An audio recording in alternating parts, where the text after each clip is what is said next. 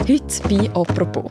A historic setting for a historic deal. In Venedig haben am Wochenende die G20-Finanzminister einer umfassenden Reform der Unternehmensbesteuerung zugestimmt. The group represents the world's largest economies and it now has a common goal to set a minimum tax rate for companies of at least 15 percent. G20, die grössten Wirtschaftsmächte, die sind sich einig, weltweit sollen die Steuern für Firmen angepasst werden. Neu sollen die grössten Unternehmen eine Mindeststeuer müssen zahlen und zum Teil auch dort besteuert werden, wo sie Gewinn machen. Auch die Schweiz hat diesen Reformplan zugestimmt. Verliert sie damit ihren grössten Trumpf als Firmenstandort? Über das rede ich in der heutigen Folge von «Apropos» mit dem Markus D. Meyer. Er ist Chefökonom bei Tamedia. Mein Name ist Mirja Gabatuller. Hallo Markus. Hallo. Diese Steuerreform lässt sich nicht verhindern. Das ist klar. Es gab Applaus nach dieser Diskussion. Äh, man hat das mit Freude zur Kenntnis genommen. Ich habe nicht applaudiert, ehrlich gesagt. Der Bundesrat Ueli Maurer am Samstag, nachdem sich am Freitag und am Samstag G20 getroffen haben, um über Firmensteuern zu reden. Das klingt nicht gerade euphorisch. Wie happig ist die Reform für die Schweiz? Ja, die, die Reform ist natürlich eine Herausforderung für die Schweiz, insofern, als dass die Schweiz schon auch eine günstige Steuern hat im internationalen Vergleich, vor allem eine Reihe von Kantonen. Und bei den Forderungen, die da jetzt auf dem Tisch sind, müsste sie die Steuern anheben. Das ist die Herausforderung für die Schweiz. Was es genau für die Schweiz bedeutet, die Reform, auf das kommen wir später noch zu reden. Vielleicht müssen wir zuerst mal anschauen, um was es überhaupt geht bei dieser Reform. Was sind die wichtigsten Punkte von dieser weltweiten Neuregelung der Unternehmenssteuern? Ja, es gibt eigentlich zwei Säulen in dieser Reform drin. Die eine, das hast du schon angesprochen voran, die erste Säule, sogenannte erste Säule, dort geht es darum, dass man Unternehmen auch dort besteuert, wo sie physisch praktisch nicht anwesend sind, aber Umsatz machen. Ich meine, das berühmte Beispiel sind da Digitalfirmen, oder, wo irgendwo großen Umsatz machen in einem Land, aber vielleicht dort gar nicht vorhanden sind, dass sie dort auch Steuern abliefern. Eine zweite Säule ist Mindeststeuer wo dann einfach alle grossen Unternehmen sollen zahlen. Und wieso kommt die Reform gerade jetzt? Die Reform ist eigentlich nicht neu. Die ist schon länger in Planung bei der OECD. Das ist so der Club der reichen Länder. Hat etwa 38 Mitglieder. Die Schweiz gehört auch dazu. Die Überlegung dahinter war, dass man will, ja, eben einerseits, äh, wie ich es gerade vorher gesagt habe, alle Unternehmen dort auch besteuern, wo sie Umsatz machen. Und das andere ist, dass man will, die Möglichkeiten, die Unternehmen jetzt haben, zum Steuern entgehen, indem sie sich in äh, Häfen, in sogenannte Steuerhäfen flüchten, die sehr tiefe Steuern haben und eigentlich das ihr Hauptgeschäftsmodell ist von solchen Ländern. Ich glaube, so ein berühmtes Beispiel ist Cayman Islands, dass man das unterbinden will. Das sind so die zwei wesentlichen Punkte und da geht es auch um sehr, sehr viel Geld. Mhm. Und ich nehme an, das heisst, da dahinter stecken nicht unbedingt die Länder, die von dem profitieren, sondern die Länder, die bisher eher unter dem gelitten haben. Das ist völlig richtig. Treiber von dieser, von dieser Entwicklung sind die grossen Länder, die grossen europäischen Länder und jetzt jüngst auch noch die USA. Ich möchte gerne mal die beiden Säulen ein bisschen genauer anschauen von dieser Reform. Das eine ist eben die Idee, dass Firmen auch dort sollen Steuern zahlen, wo sie ihren Gewinn machen. Wie ist denn das bisher geregelt? Also nehmen wir als Beispiel zum Beispiel mal eine britische Tochterfirma, die den Sitz in der Schweiz hat, die aber weltweit tätig ist. Wo zahlt die im Moment Steuern? Also wenn die Tochterfirma in der Schweiz auch wirklich tätig ist, Beschäftigte hat, ein bisschen salopp gesagt, Fabrikanlagen hätte zum Beispiel, dann zahlt sie in der Schweiz Steuern, weil dann wird sie behandelt, wie wenn sie eine eigene Firma wäre. Das ist nur dann nicht der Fall, wenn sie da überhaupt gar nicht tätig ist, aber Umsatz erwirtschaftet in der Schweiz, wie zum Beispiel eben bei Digitalfirmen in anderen grossen Ländern. Und wie wäre es dort neu geregelt? Neu geregelt wäre, dass sie entsprechend dem Umsatz auch in dem Land eine Steuer soll zahlen. Also wenn jetzt zum Beispiel irgendein internationaler Konzern in Frankreich tätig ist, also Umsatz generiert, dann muss er dort äh, Steuern zahlen neu, auch wenn er nicht physisch vorhanden ist. Und wie die Steuern dann genau sollen gezahlt werden, das ist ein bisschen komplexer. Mhm. Du hast es vorher schon kurz angesprochen. Also es gibt heute auch sehr viele grosse Digitalkonzerne, zum Beispiel Google, Amazon ist eine oder auch Facebook. Die sind ja eigentlich nicht auf eine Produktionsstätte in einem bestimmten Land angewiesen. Welche Rolle spielt das jetzt bei dieser Reform? Das spielt eigentlich eine Kernrolle, ehrlich gesagt. Weil von dort aus ist es gegangen. Am Anfang ist, sind eigentlich die Konzerne im Vordergrund gestanden. Äh, zum Teil auch die Idee, dass es nur um die soll gehen. Also grosse Konzerne, dass man die irgendwo auch erfasst und besteuert in diesen Ländern. Das ist etwas, was vor allem von Europa, also von den EU-Ländern, sehr gepusht worden ist. Weniger Freude daran haben, nicht sehr überraschend, die Amerikaner gehabt, weil das sind amerikanische Firmen und denen würde dann äh, Steuersubstrat verloren gehen. Also du sagst, es wäre eigentlich wirklich um die Digitalfirmen gegangen. Wieso ist denn das jetzt ausgeweitet worden auf, auf alle anderen Firmen auch? Ja, eben zum einen, weil es praktisch nur die Amerikaner betroffen hat. Und zweitens hat man dann das auch generell wollen machen, weil man gefunden hat, es gibt auch andere Firmen, die äh, vielleicht auch nur ein Konsumbusiness haben in diesem Land, aber nicht wirklich vertreten sind. Man denkt da zum Beispiel eben auch an Pharma, wo ja dann auch die Schweiz betrifft. Und die Grundregel ist dann die, dass man nur wirklich die allergrößten nimmt, wie das genau abgrenzt soll werden, ist noch nicht ganz klar. Man redet von 20 Milliarden Umsatz weltweit oder einfach die 100 grössten Unternehmen.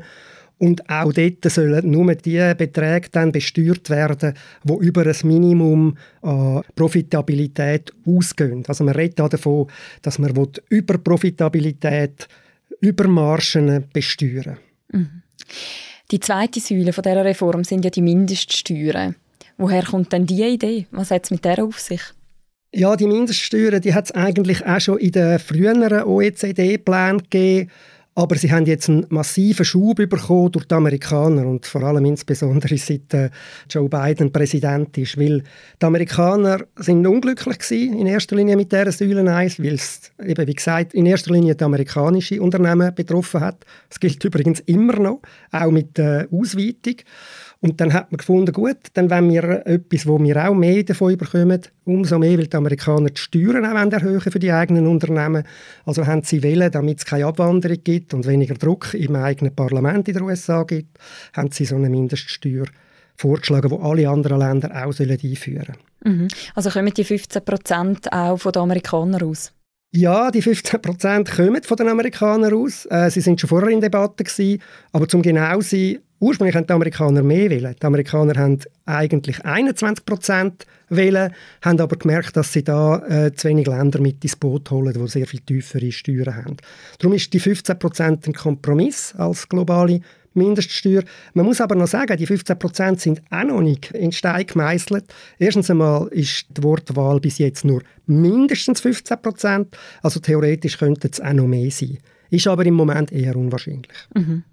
Man hört es jetzt schon ein bisschen raus. Da sind extrem viele Länder, die miteinander jetzt irgendwie in ein Boot kommen bis wann soll die Reform umgesetzt sein und wie realistisch ist das überhaupt, dass man das schafft mit so vielen verschiedenen Interessen? Ja, der jetzige Plan sieht vor, dass bis 2023 umgesetzt soll sein. Ich halte das, und viele Experten halten das für eher unwahrscheinlich. Weil man muss sehen, wir sind jetzt auf der Ebene, wo, wo man sich in grundsätzlichen Fragen noch einig geworden ist. Aber in den Details, und da gibt es einen Haufen Details, die noch unklar sind, dann wird erst klar, welche Interessen wie betroffen sind und dann dürfte es schwieriger werden und unter Umständen auch länger gehen, wie sich das bei allen internationalen grossen Abkommen bis jetzt gezeigt hat. Betroffen ist ja insbesondere auch die Schweiz. Die Schweiz zieht mit bei dieser Reform, obwohl es für sie als Land, wo ja Firmen gerne mit tiefen Steuern auch anlocken, nicht unbedingt vorteilhaft ist, oder? Ja, natürlich. Die tiefen Steuern sind für ein Land mit hohen Kosten, mit hohen Lohnkosten im internationalen Vergleich natürlich ein Standortvorteil. Und der teilweise zu verlieren, ist, ist ein Nachteil für die Schweiz. Das ist so. Man muss aber schon auch sehen, es wird oft ein bisschen argumentiert, die Schweiz ist gleich wie ist irgendeine Steueroase wie irgendein anderes, wie Cayman oder äh, Bermudas und das ist ein unfairer Vergleich, weil die Schweiz ist ein starker Produktionsstandort mit sehr gut ausgebildeten Leuten, äh, mit sehr vielen anderen Vorteilen. Aber trotzdem, es stimmt, für die Schweiz dürfte das eine Herausforderung werden, die Anpassung. Aber keine Frage von wirtschaftlichem Niedergang oder nicht. Also man muss da aufpassen, dass man es nicht übertreibt mit den Problemen, die kommen. Etwas, was die Schweiz ja durchaus könnte betreffen, ist ja schon die Umverteilung der Steuergelder in Konsumländer. Weil wir sind ja ein kleiner Markt vergleichsweise, mit aber vielen grossen Unternehmen, die hier ihren Sitz haben oder zumindest Ableger. Welche Unternehmen in der Schweiz wären denn konkret jetzt von dem betroffen? Ja, das ist eben die sogenannte erste Säule. Dort sind ehrlich gesagt sehr wenige betroffen. Dort ähm, gibt auch der Bund weitestgehend Entwarnung. Er redet von weniger als fünf. Und von denen, wo man davon ausgehen kann, dass wahrscheinlich dazugehören, sind die beiden grossen Pharmakonzerne, also Roche, Novartis und dann natürlich unser grösster Konzern in der Schweiz, Nestle. Mhm. Das ist übrigens generell so, also auch weltweit ist die, die erste Säule viel weniger ertragreich und beziehungsweise umgekehrt gesagt für die Länder ein großer Verlust. Du hast gesagt, die erste Säule wäre für die Schweiz nicht so bedeutend. Was ist denn mit der zweiten Säule, mit der Mindeststeuer? Ja, die ist sehr viel bedeutender natürlich. Das betont auch der Bund und zu Recht. Erstens einmal, dort sind es viel mehr Unternehmen, die betroffen sind. Der Bund schätzt rund 200 Schweizer Unternehmen. Aber jetzt kommen wir noch zu den internationalen, also Töchtern von internationalen Konzernen. Dort sollen es zwischen 2000 und 4000 Unternehmen sein, die betroffen sind. Und viele Kantone haben ja bisher einen Steuersatz, der unter diesen 15 Prozent ist. Was würde das dort bedeuten? Genau, genau um die geht es, oder um die Kantone, wo die Sätze unter den 15 Prozent sind, immer vorausgesetzt. Das wären dann 15 Prozent. Das sind viel, oder? Das sind 18 von 26, also zwei Drittel. Und dort, äh, die müssten das anheben, um die Bedingung dann international einhalten. Und gibt es irgendwie eine Möglichkeit, wie man dem ausweichen kann?